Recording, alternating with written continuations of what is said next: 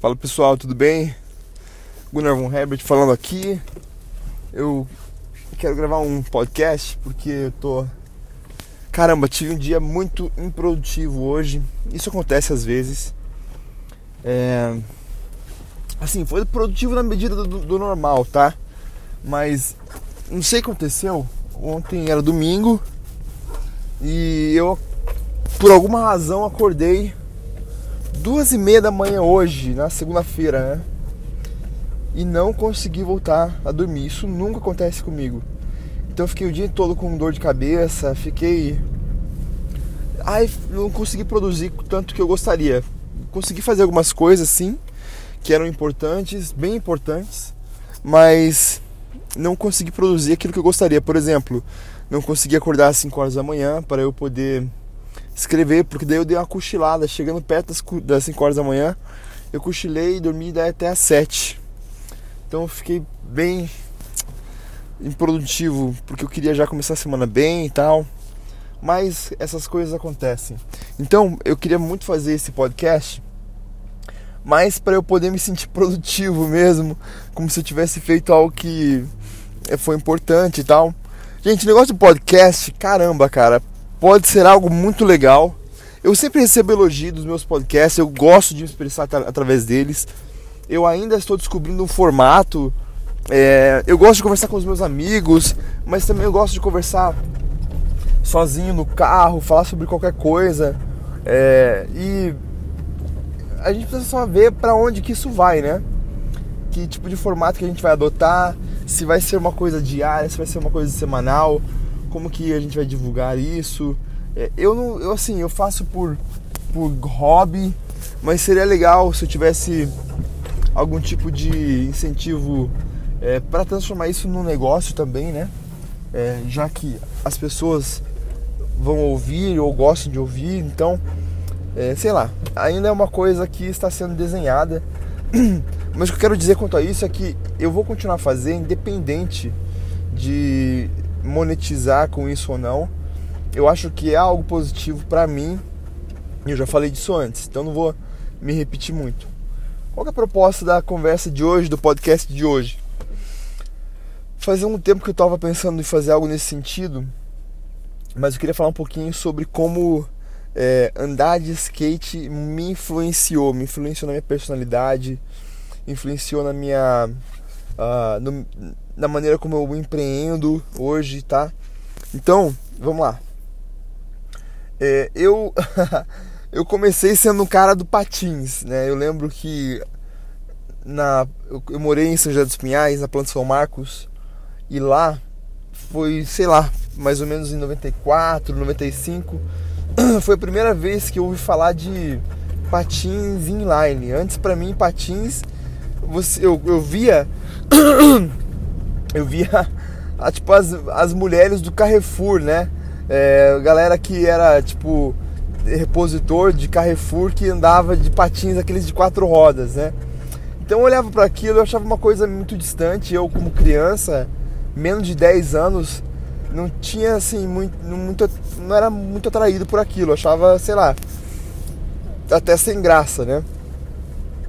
Aí chegou os patins inline, que era em vez de ser quatro rodas uma do lado da outra, tipo como se fosse um carro, era era quatro rodas em uma linha, né?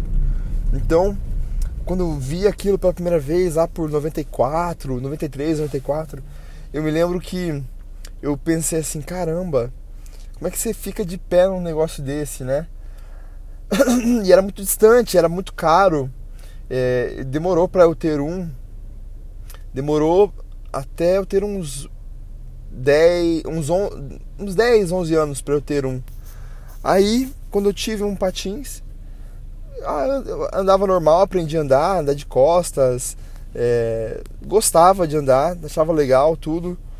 E beleza. Aí eu comecei a jogar é, lá no Boqueirão já, morando lá no, na casa do Boqueirão. Comecei a jogar hockey de rua, street hockey, né? Street hockey lá na, na Blazorning, a rua Blazorning, aonde era o antigo, é, a antiga Avan.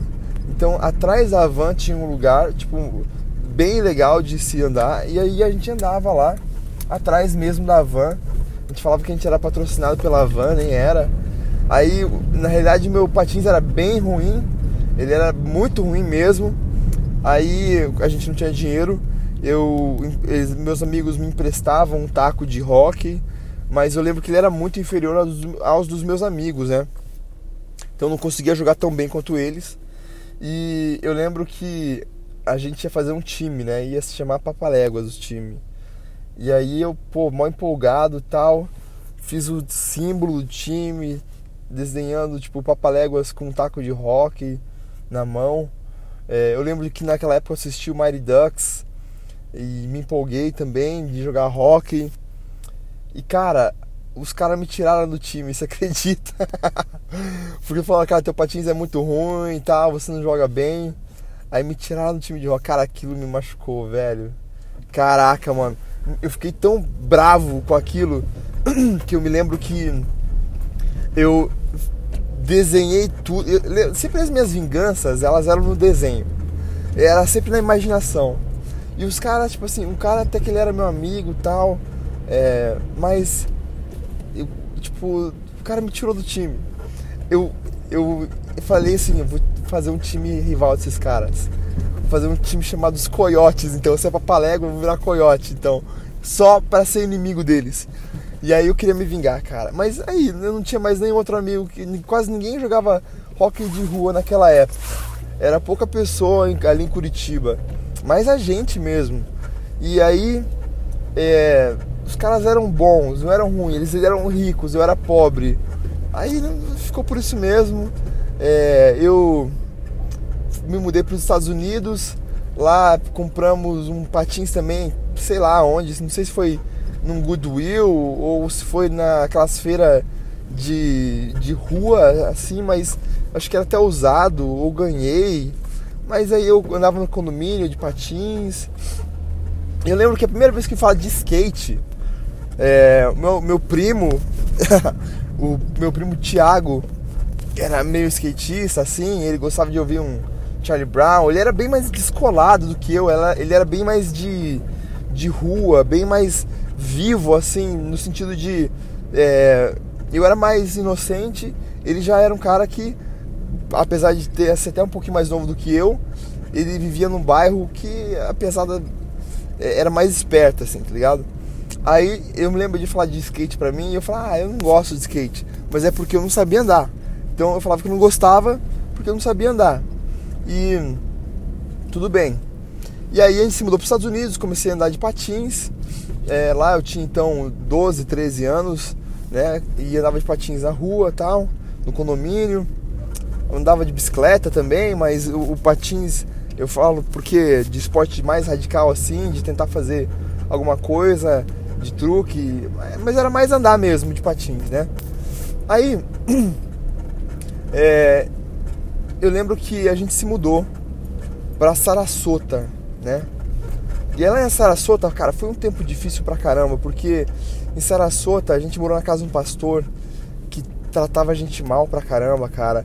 Ele convidou a gente para ir meu pai para assumir a igreja dele, mas aí meu pai começou a trabalhar, a igreja começou a crescer, ele mudou de ideia porque cresceu o olho no dinheiro, e aí mudou de ideia, aí meu pai teve que, bom, então não vou ficar em Sarasota, meu tio tava em Fort Myers, ele foi para Fort Myers também, ficou lá acho que dois, três meses, se eu não me engano, ou se foi isso, e a gente ficou sozinho. Foi um tempo que eu sofri muito bullying na escola.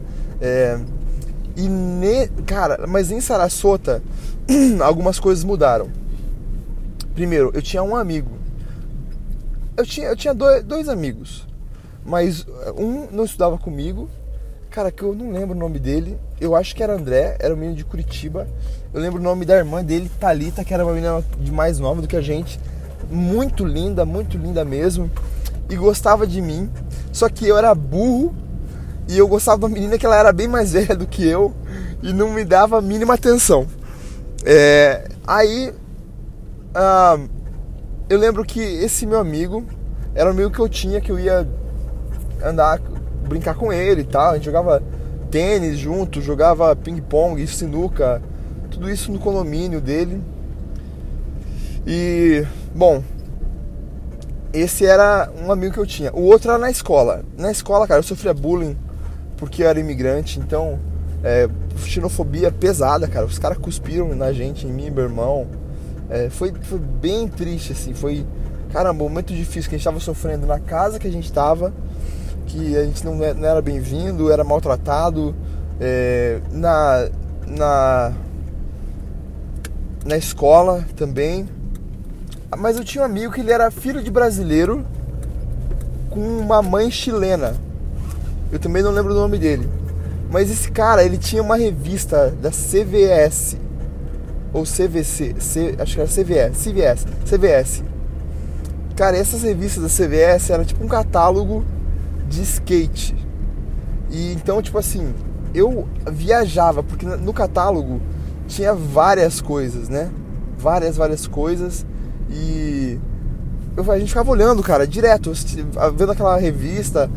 Assim que, tipo assim, toda vez que a gente podia, a gente olhava aquela revista e ficava viajando, cara, pensando em comprar aquelas coisas, comprar aquelas roupas. Ele tinha umas roupas da Dinko, que era uma marca meio maluca, assim, que era umas calças super largonas. E, e tinha uns desenhos meio infantis, assim, até. Então ele tinha essas roupas da Dinko. Eu não tinha roupa de marca nenhuma, né? Era pobrão mesmo, cara. Assim, era o que me davam. Eu comecei a me ligar de roupa de marca aí, né? Quando eu comecei a ver esse catálogo da CVS, né? Mas não tinha condição nenhuma de comprar.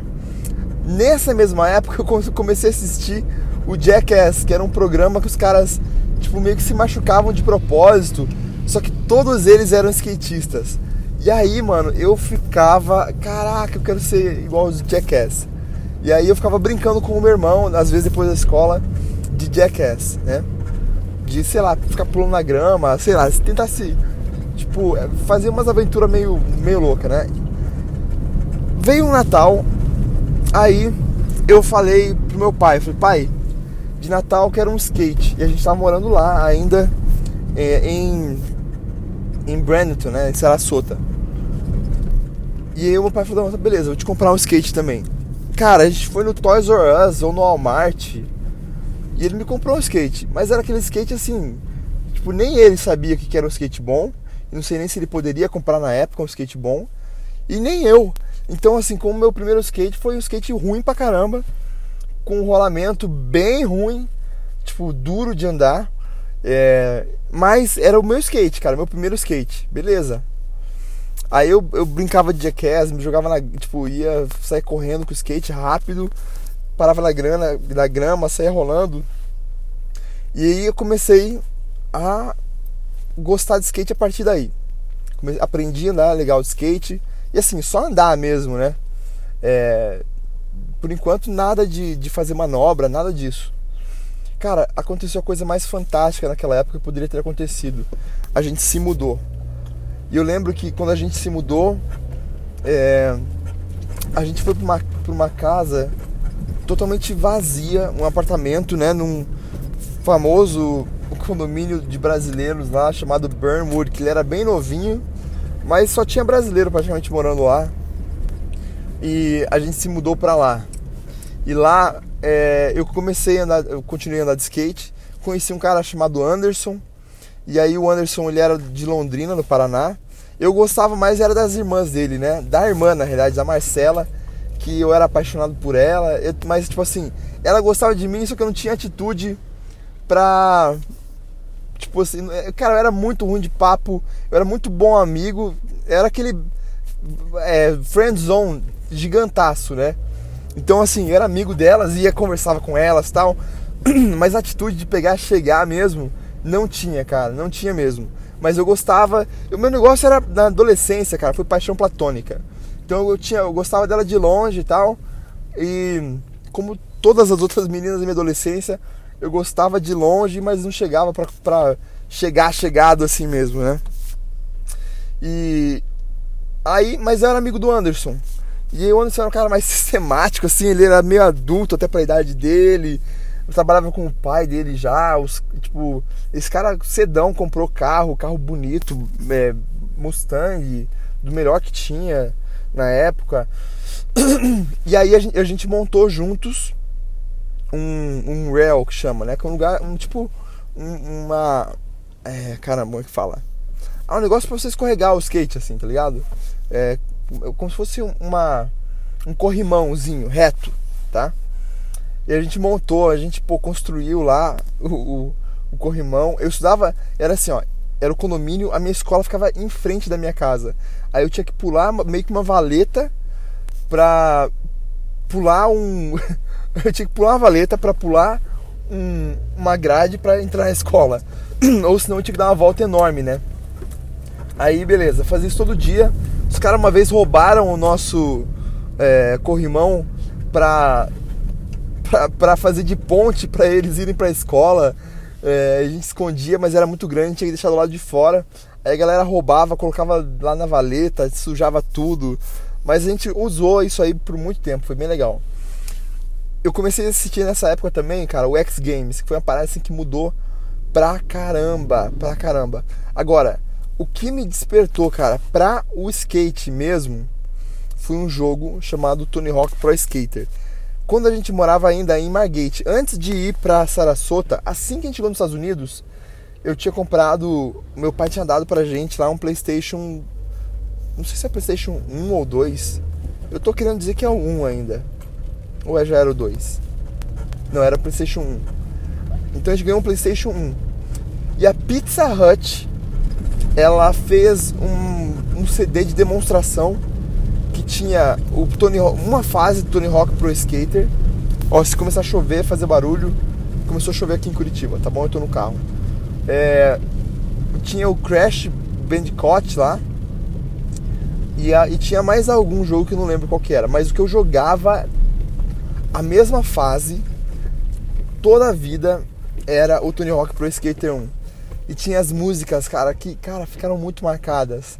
Tinha um, uma música, eu acho, do Superman. É, e era um ska, assim, né, a música. E aquilo você, você começou assim a viajar, né, de falar, falar caramba, tem, é, dá pra fazer truques diferentes, blá. É, legal. Então assim, pô, peraí que eu acho que eu passei. Não, passei não. Então, então tem que prestar atenção aqui, eu tô indo pro lugar, tem que. tô viajando aqui às vezes. Bom, anyways. Aí. Então eu, cara, o skate ele começou a fazer muito parte da minha vida, né? Eu lembro que eu, lá em Fort Myers já, minha mãe me arrumou um trabalho. Então eu tava estudando, mas ela me arrumou um trabalho para eu limpar, junto com as outras mulheres lá, limpar um banco. Aí eu ia de noite limpar esse banco. Eu estudava de dia e à noite eu ia limpar esse banco. E eu comecei a ganhar meu, ganhar meu salarinho. Cara, eu comprei o meu skate. Eu comprei um skate top, top da Flip, que era do Rodney, não era do Rodney Mully, era de um cara, é, Geoff, Geoff Rowley, que era um skatista é, inglês, britânico. E eu comprei o skate dele, que era tipo uma mão assim, fazendo um símbolo da paz, com a bandeira da, da Inglaterra. E era um skate caro, bom comprei é, comprei a é, truque da, da Element, comprei rodinha da Spitfire, comprei é, caramba, montei tudinho o skate, tudinho, um skate legal pra caramba ficou. Mano, como eu fiquei feliz, feliz demais de ter montado aquele skate, né? E comecei a andar. Nisso eu conheci meu amigo, o Marcos, que a gente é amigo até hoje. E quando eu conheci ele, eu falei, cara, ele era brasileiro também, tinha acabado de chegar de Portugal, morou 10 anos em Portugal e chegou na igreja lá. Aí eu falei, cara, você anda de skate também, né? Pelo estilo dele eu vi. Aí ele falou, ando, cara. Ele tinha um skate da Drop, porque a família dele era de Curitiba, né? Então a Drop era famosa aqui em Curitiba, pra caramba. Então ter skate da Drop era, pô, fantástico. Aí ele tinha skate da Drop e a gente começou a andar junto e aprender as manobras junto. A gente aprendeu a fazer ollie junto. É, a gente aprendeu depois da kickflip. Cara, a gente andava todos os dias, todos os dias, todos os dias. E o que é que eu aprendi, cara, de skate? Eu andei de skate então, tipo, dos 13 até os 19 anos. Todos os dias. E eu fiquei bom, a gente começou a ir pra, é, pra pra rua, pra pular escada. É, pra, eu lembro quando me lembro muito bem quando aprendi a fazer um heel flip. Eu fiquei assim, uma meia hora talvez tentando dar heel flip, tentando aprender a técnica sozinho, é, no meio da rua assim. Não tinha muita referência, mas eu fechava o olho, tava mentalizar aquilo, até que eu consegui dar o heel flip. Cara, que emoção! Foi muito bom, muito legal mesmo. É, e cara, o variar, o de dar. Cara, cada pop shove it, de dar 360, de dar. Caraca, velho. Um 180, de aprender, começar a aprender a andar de switch. Ou seja, eu sei que é um vocabulário todo gigante e que ele é próprio do skate. Às vezes quem está ouvindo nem conhece. Mas quando eu, cada truque que eu aprendi a, a fazer é, era uma emoção gigante, era uma alegria. Então assim, o que, que eu tiro sempre de lição do skate? O skate me, me ensinou a ter muita persistência. Por que persistência? Cara, porque no skate, assim, ó, você falha inúmeras vezes antes de você acertar. Inúmeras vezes. E você não tem opção. Você vai lá e cai e levanta e tenta de novo. E hoje eu sou conhecido. Ainda não sou conhecido por ser uma pessoa de sucesso mas eu sou definitivamente conhecido por ser alguém que é persistente. Quem me conhece, já me conhece há algum tempo, sabe que eu persisto até fazer dar certo em tudo que eu faço. É, então, isso me ajudou demais na minha personalidade de que eu não vou parar até as coisas derem, darem certo. E o skate, eu, eu preciso agradecer a isso, a minha jornada como skatista, porque, cara, cada vez que a gente colocava na cabeça de aprender uma manobra nova. E a gente passava horas, às vezes dias. É, cara, quando a gente começou a aprender a pular de escada, o medo que tinha assim de você. Poxa, no chão é uma coisa, agora você pular de escada era, era quase que mais um mito que era criado na nossa, na nossa mente e, e que a gente precisava vencer, mas era algo a ser vencido, né? a ser batido na nossa mente mesmo e caramba, muito, muito mesmo eu aprendi a ser persistente é, junto com, com, com o skate, como skatista, né? É, comecei depois trabalhando, consegui comprar roupas novas. É, e aí eu peguei, tipo, eu lembro que meu primeiro tênis da Etnis que eu comprei, cara, um tênis cara, lindo, lindo, lindo, que eu não andava de skate com ele. Aí, como eu andava regular e o Marcos ele andava switch, nos tênis que a gente comprou depois, assim, que estragava, porque sempre estragava um pé primeiro, a gente trocava. Aí ele andava com. Eu dava o meu, meu tênis para ele e dava o tênis dele para mim, porque o meu tênis estava estragado, geralmente era o pé esquerdo e o dele era o pé direito. E o meu tênis estava bom, o pé direito, e o dele estava bom, o pé esquerdo. Aí quando a gente mudava, a gente conseguia andar ainda mais um tempão, né? Eu me lembro quando eu comprei tênis da DC. Aí, eu, caramba, depois eu assim, eu exagerava. Eu trocava de, de armário, assim, cada dois meses eu tinha um armário novo, né? De roupa. É, e. Assim, caramba, cara, o, a competição, né? É com você mesmo. Você tem que ser melhor do que você mesmo. Cara, se alguém for lá e fazer um, uma manobra, ah, jamais pensada na vida cara, aquilo já não tem nada a ver com você. Você tem que fazer aquilo que você treinou a fazer, né? E é óbvio que você é, é inspirado por outras pessoas a você ser melhor. Você é inspirado por outros skatistas para você é, aprender novas coisas, né? É, é uma coisa que assim só depende de você. E essa é outra lição que eu aprendi andando de skate, a questão da autorresponsabilidade. Quem é que você vai pôr a culpa quando você anda de skate e alguma coisa vai errada? Cara, é só você. É por isso que às vezes você vê assim, o cara skatista tentando fazer uma coisa, outra, babá, e aí vai lá, ele tá tentando fazer a mesma coisa um tempão, ele fica frustrado, joga o skate longe, chuta, é porque ele tá bravo com ele mesmo, não é com todo, com todo mundo, cara. Não é com todo mundo, né? É, andar de skate sempre foi uma coisa que foi meio contra o sistema. Porque assim, você em tese não podia andar na rua e a gente andava. Então sempre vinha segurança do shopping, segurança dos lugares e mandava a gente embora. A gente achava um lugar novo. Aí, cara, sempre, sempre era alguém dizendo não para você. Eu aprendi a ouvir não e não me importar. Hoje eu me considero um ótimo vendedor, porque eu aprendi a ouvir não, a não ter medo do não mais, a, a não é, é me importar com aquilo que as pessoas fazem, mas focar naquilo que eu estou fazendo. Então, é, como skatista, eu aprendi a ouvir não também. Aprendi a ser fora do sistema, ou seja, cara, sistema é uma coisa para qualquer pessoa que não seja eu. Eu não me dou bem com questão de sistema, por quê?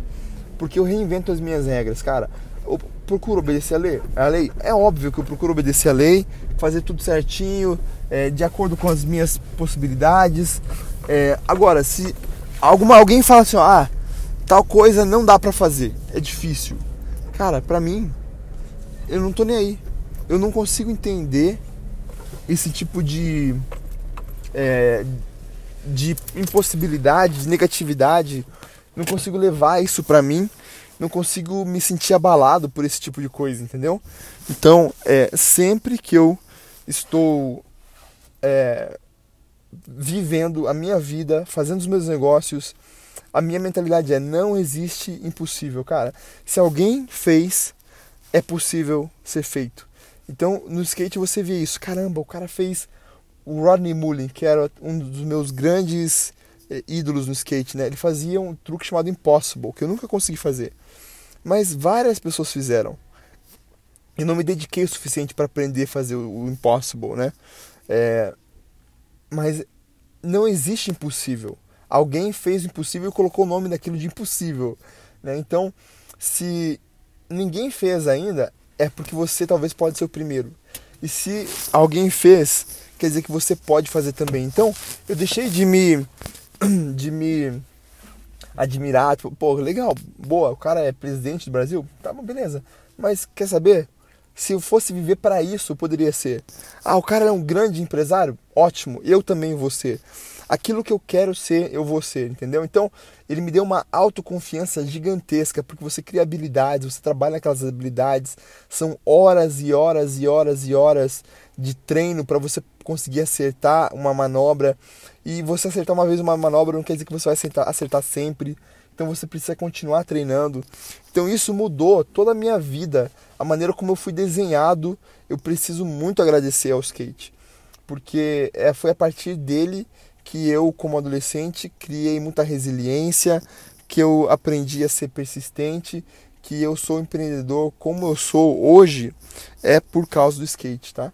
Então eu queria fazer esse, esse podcast rapidinho, só para registrar isso mesmo, tá? Meu agradecimento ao skate. Obrigado.